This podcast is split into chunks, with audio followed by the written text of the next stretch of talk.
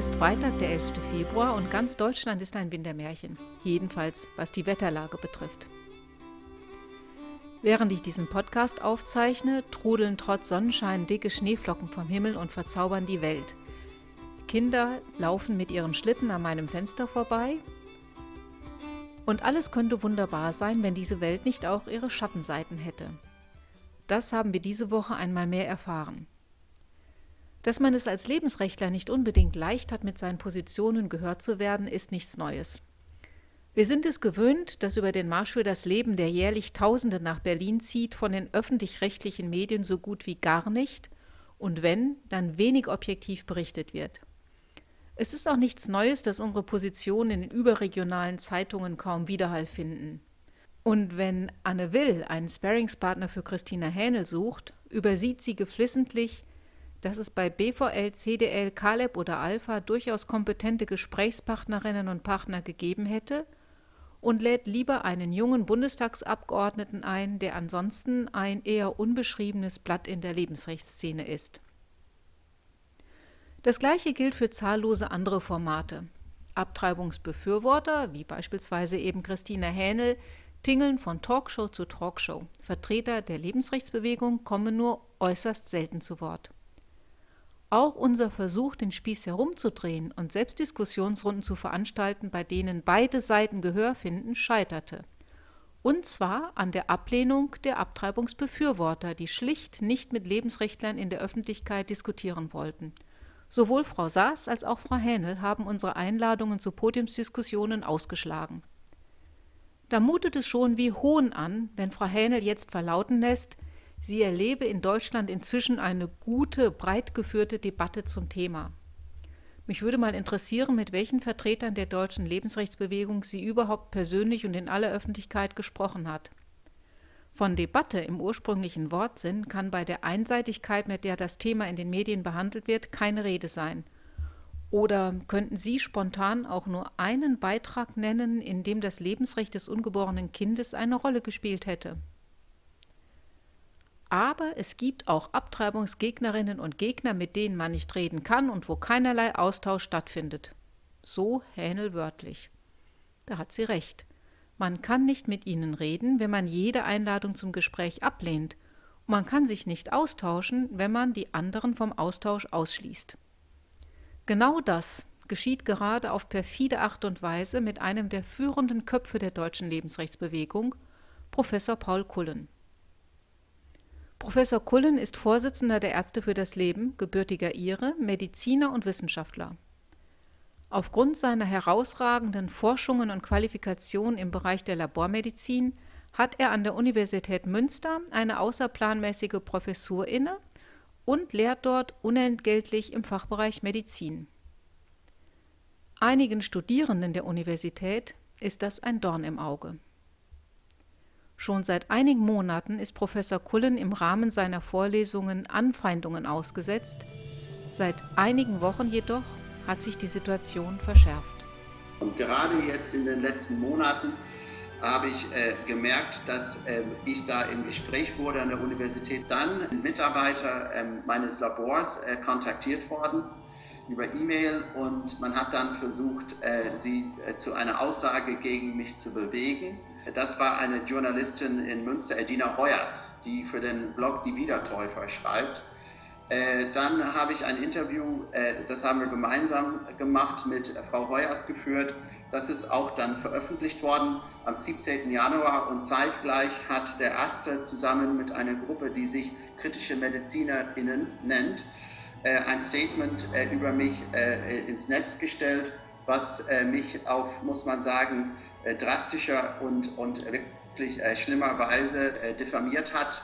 Da kamen Worte vor wie Verschwörungstheoretiker, Antisemit, Corona-Leugner und solche Begriffe. Ähm, und äh, daraufhin ähm, habe ich äh, reagiert, indem ich dann ein Statement ins Netz gestellt habe, was abrufbar ist unter www.profpaulkullen.de, wo ich zu diesen Vorwürfen äh, Stellung äh, genommen habe. Ähm, es hat auch eine Zeitung in Münster, nachdem die, der Erste dann eine Presseerklärung herausgegeben hat, ähm, die, die Geschichte aufgegriffen und hat mit mir Kontakt aufgenommen. Da habe ich auch in den westfälischen Nachrichten zu den Vorwürfen Stellung genommen, die ich natürlich auf schärfste verurteile. Und es haben auch dann eine Gruppe von ähm, äh, Medizinstudierenden an der Universität eine Petition äh, zu meiner Unterstützung ähm, äh, ins Netz gestellt. Wie hat denn das Dekanat der Medizinischen Fakultät reagiert? Der Dekan hat sich äh, zu dem ganzen Vorfall äh, oder das Dekanat hat zu dem Vorfall sich noch nicht geäußert. Ähm, Ziel des ASTE ist es, äh, mir äh, mein Lehrbefugnis und vielleicht sogar meine Professur an der Universität äh, zu entziehen. Und dagegen wäre ich mich natürlich entschieden, ja. Wer die gegen Professor Kullen erhobenen Vorwürfe anhand der vom Aster Münster ins Feld geführten Quellen überprüft, kann nur den Kopf schütteln über so viel Dreistigkeit. Da stellt eine Gruppe angehende Akademiker und Akademikerinnen unter dem Vorwand, man mache sich um Wissenschaftlichkeit und Fairness an der Uni Sorgen, Behauptungen ins Netz, die unwissenschaftlich, unredlich und unhaltbar sind. Abtreibungen, die Tötung ungeborener Menschen im Mutterleib, sind nach deutschem Recht rechtswidrige Handlungen, die unter bestimmten Voraussetzungen lediglich straffrei gestellt werden. Einem Arzt, der das Wohl aller seiner Patienten im Blick haben muss, zum Vorwurf zu machen, sein diesbezügliches ehrenamtliches Engagement sei antifeministisch, ist absurd und lächerlich. Schließlich sind Frauen von Abtreibungen doppelt betroffen.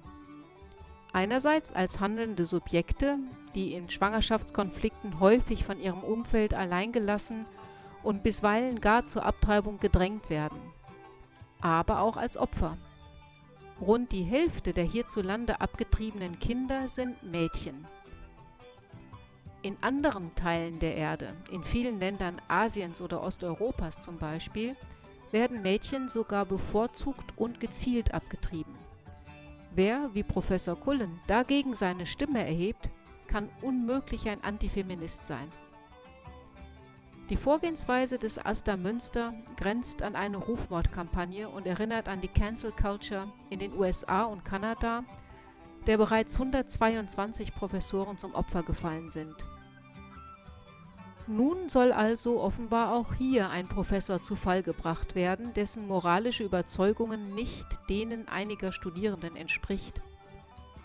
Anders als Professor Cullen geben sie sich dabei jedoch nicht zu erkennen und verstecken sich feige hinter dem Asta und einer Gruppe namens kritische MedizinerInnen.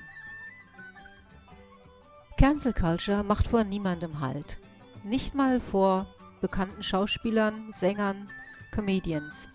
Kürzlich hatte sich dazu der englische Comedian und Schauspieler Rowan Atkinson, bei uns auch sehr bekannt unter dem Namen Mr. Bean, dazu geäußert. In einem Interview mit der britischen Radio Times hatte er die Verdrängung von Personen oder Inhalten aus dem öffentlichen Leben zugunsten einer wie auch immer verstandenen politischen Korrektheit gleichgesetzt mit einem mittelalterlichen Mob, der durch die Straßen zieht und Menschen verbrennt. Atkinson meint, es sei wichtig, offen für ein weites Spektrum an Meinungen zu sein. Aber im Moment suchten Anhänger der Cancel Culture nach unliebsamen Personen, die sie sinnbildlich auf dem Scheiterhaufen verbrennen können. In einer Rede, die Atkinson bereits 2012 zum Thema Meinungsfreiheit, Freedom of Speech gehalten hat, äußert er sich unmissverständlich. is my passionate belief that the second most precious thing in life is the right to express yourself freely. Das zweitwertvollste im Leben, so Atkinson, ist die Meinungsfreiheit. Das wertvollste ist, etwas zu essen zu haben und das drittwertvollste ein Dach über dem Kopf. Aber ganz ohne jeden Zweifel kommt die Meinungsfreiheit direkt nach dem, was mich am Leben hält. Atkinson erklärt weiter, dass er sich nicht um sich selbst Sorgen macht, weil er ja eine öffentliche Figur ist und nicht so viel Angst haben braucht. Sorgen macht er sich, um diejenigen, die nicht über ein solches Profil verfügen, um die kleinen Leute. Because of the undoubtedly privileged position that is afforded to those of a high public profile. So my concerns are less for myself and more for those more vulnerable because of their lower profile. Atkinson zählt eine Reihe von Beispielen auf, so etwa einen Kaffeebesitzer, der verhaftet wurde, weil er auf einem Fernsehbildschirm Passagen aus der Bibel zitierte. Or the cafe owner arrested for displaying passages from the Bible on a TV screen. Meinungsfreiheit ist ein hohes Gut. Und gerade an den Universitäten, wo Diskussion und Auseinandersetzung die wissenschaftliche Arbeit befeuern, ist sie von unschätzbarem Wert. Der Versuch, Professoren ungeachtet ihrer hohen Reputation von der Uni zu jagen, weil die wissenschaftlichen Positionen, die sie vertreten, nicht in das ideologische Konzept passen, das gerade an der Uni oder sonst wo Mainstream ist, hat daher noch einmal eine andere Dimension. Hier soll dafür gesorgt werden, dass zukünftige Generationen von Akademikern gleichförmig denken. Das Fatale dabei ist, dass am Ende junge Akademiker die Universitäten verlassen, die gar nicht mehr selbstständig denken können. Jede Möglichkeit, sich mit anderen Meinungen und Positionen kritisch und konstruktiv auseinanderzusetzen, wurde ihnen genommen. Sie lernen es demnach schlicht nicht mehr. Ein Aster, der glaubt, er müsse die Studierenden davor schützen, sich ihre eigene Meinung zu bilden, indem er die Abberufung von missliebigen Professoren fordert, hat damit auf eindrucksvolle Weise gezeigt, dass seine Mitglieder selber nicht studierfähig sind die Interessen der Studierenden vertritt er mit diesem Verhalten ohnehin nicht. Wir schließen heute mit einem Lied von Dougie Mathison, A Man's a Man for All That. Es ist die Vertonung eines Gedichts von Robert Burns, in dem er sich für die Freiheit seiner Heimat und gegen Sklaverei einsetzt. In der deutschen Version von Ferdinand Freiligrath heißt es: Nun aber, da es Blüten schneit, nun ist es kalt, trotz alledem. Ein schnöder, scharfer Winterwind durchfröstelt uns trotz alledem. Es schneit zwar keine Blüten, sondern dicke Flocken, aber wir finden trotzdem, dass es in vieler Hinsicht ein passender Text ist und wünschen Ihnen ein sonniges Winterwochenende. And all that, give fools their silks and knaves their wine. A man's a man for all that, their tinsel show and all that, for all that. And all that. The honest man, though e'er sae poor, is king of men for all that. Ye see yon birkie called a lord, was struts and stairs and all that. Though hunters worship at his word, he's but a coof for all that. For all that and all that his ribboned star, and all that. The man o' independent mind, he looks and laughs at all that. A prince can make a belted knight, a marquis, duke, and all that. But an honest man's aboon his might, get faith he manny for that for all that and all that, their dignities and all that. The pith of sense and pride o' worth are higher rank than all that. Then let us pray that come what may, and come it will for all that.